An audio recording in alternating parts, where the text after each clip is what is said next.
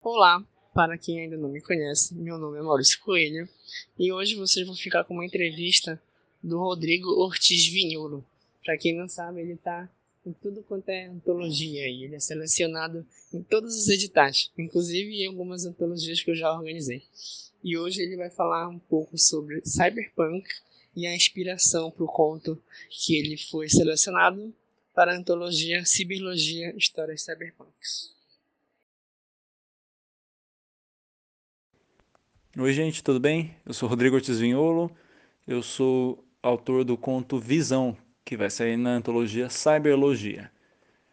Eu sou já autor há alguns anos, eu tenho algumas publicações próprias e normalmente é, eu gosto muito de participar de antologias, tanto que eu já juntei uma certa fama no, no mercado independente exatamente por colecionar participações. Então, o, se vocês procurarem, tem bastante material meu por aí. E, claro, sempre é uma honra participar de algum projeto novo, e esse caso não foi diferente. No caso, minha história para a antologia Cyberologia foi sobre um, um cara que ele começa a ter visões.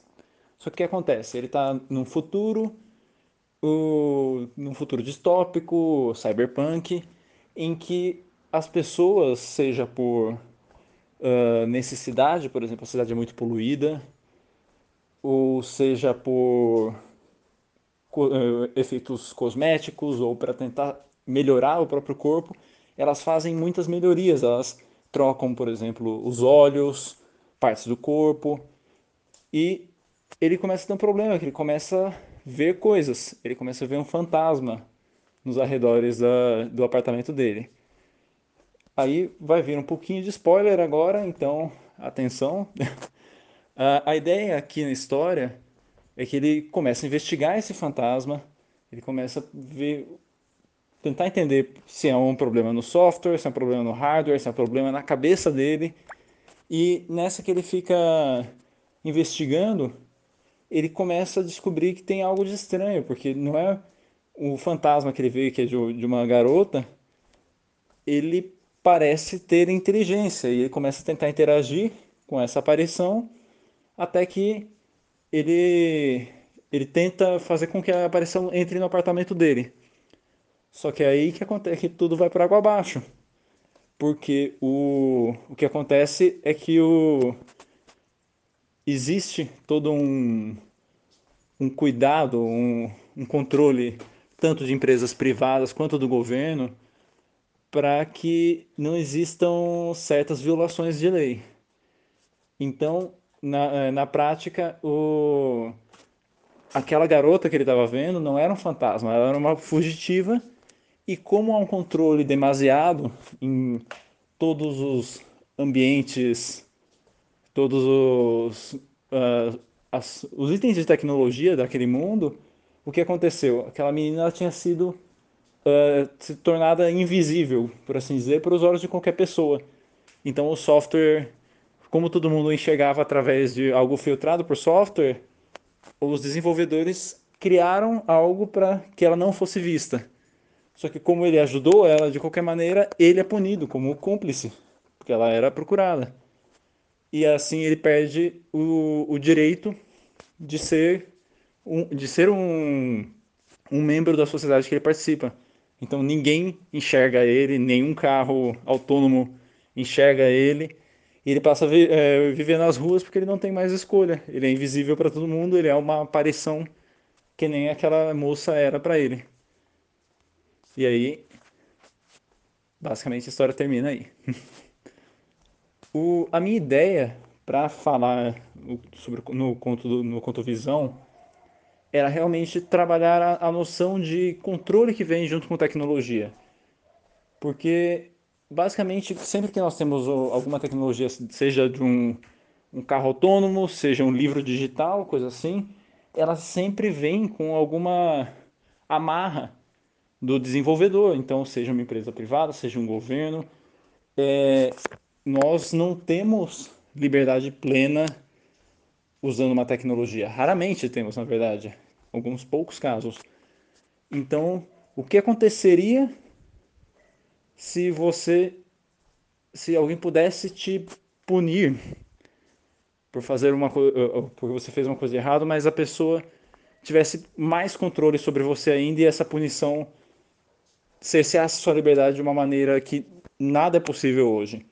Então a ideia dentro de visão é isso e ao mesmo tempo também trabalhar o ponto de, de como funcionam essas, essas ligações, como funciona a nossa relação com tecnologia. Porque a partir do momento que você está num, num mundo em que algo, em que tudo é muito tecnológico, tudo é muito lógico, o que significa quando você encontra alguma coisa que foge dessa lógica? É, o, o, próprio personagem está lidando com uma aparição. O que é isso? O, toda a discussão existencial que, que surge ao redor disso também é um ponto importante. Nesse sentido, tanto pela questão de controle quanto pela questão existencial, eu entendo que o que Visão entra bem no gênero cyberpunk. Ele gera aquela desconfiança de, de que todas as forças que dominam não são confiáveis. Que você tem que você está submisso a elas, você acaba tendo que se resignar, mas que não quer dizer que isso seja uma coisa boa. Que realmente você às vezes não tem uma saída e isso um dia vai acabar te pegando. então, basicamente é essa a visão que eu tive. E falando em visão, então vamos, conforme conversado, vamos fazer uma leitura do início aqui para já deixar um gostinho para quem quiser. Visão. A primeira vez que a vi, tive certeza de que estava enlouquecendo porque a alternativa significaria um defeito em meus implantes oculares, e isso era basicamente impossível. Mais fácil que um elemento orgânico estivesse reagindo mal e meu cérebro tinha motivos de sobra para me causar problemas. Era uma jovem pequena, talvez por volta de 15 anos, talvez um pouco mais. Era difícil dizer, porque nos poucos instantes que eu conseguia ver sua imagem era como uma aparição. Um fantasma feito de luz estática, falhando a cada passo até sumir de vez. Eu a vi na rua, da pequena varanda do meu apartamento, enquanto fumava um cigarro. Esses eram dois dos únicos luxos na minha vida: o espaço ao ar livre e os cigarros, e eu sempre tive consciência de que os dois estavam acelerando minha morte. Os cigarros não andavam baratos, e a varanda era uma vantagem dos velhos apartamentos do centro da cidade. O resto era pequeno, mas eu e alguns outros sortudos daquele conjunto tínhamos a sorte de podermos nos sentir um pouco menos encaixotados, graças a cantos como aquele e, claro, aumentar a exposição a tudo do pior que a cidade tinha a oferecer à nossa saúde. Eu era saudável em geral, mas como boa parte da população, por conta da população excessiva, da poluição excessiva e dos raios UV, Tive que recorrer aos implantes oculares para continuar enxergando qualquer coisa depois que meus olhos orgânicos começaram a fraquejar. Então você pode imaginar que não estava nada feliz quando comecei a ver uma fantasma espocando pela rua logo abaixo. Eu acompanhei enquanto pude. Àquela hora da madrugada a rua estava deserta, com o único movimento sendo dos flutuadores mais acima e de eventuais drones de patrulha. Não havia ninguém, aparentemente, que pudesse tê-la visto sozinha atravessando a rua parando próximo ao carro estacionado e desaparecendo. Era loucura, concluí. Fantasmas não existiam, e ninguém seria louco de ficar andando à toa na rua aquela hora, ou, na verdade, em qualquer outra hora. Quem andava a pé na região ou era um otário prestes a se transformar em algum tipo de vítima, ou era quem vitimizava, quem vitimava os otários. E aquela menina não parecia capaz de fazer muita coisa contra alguém, por mais que parecesse feita de eletricidade. Troquei a carga do cigarro.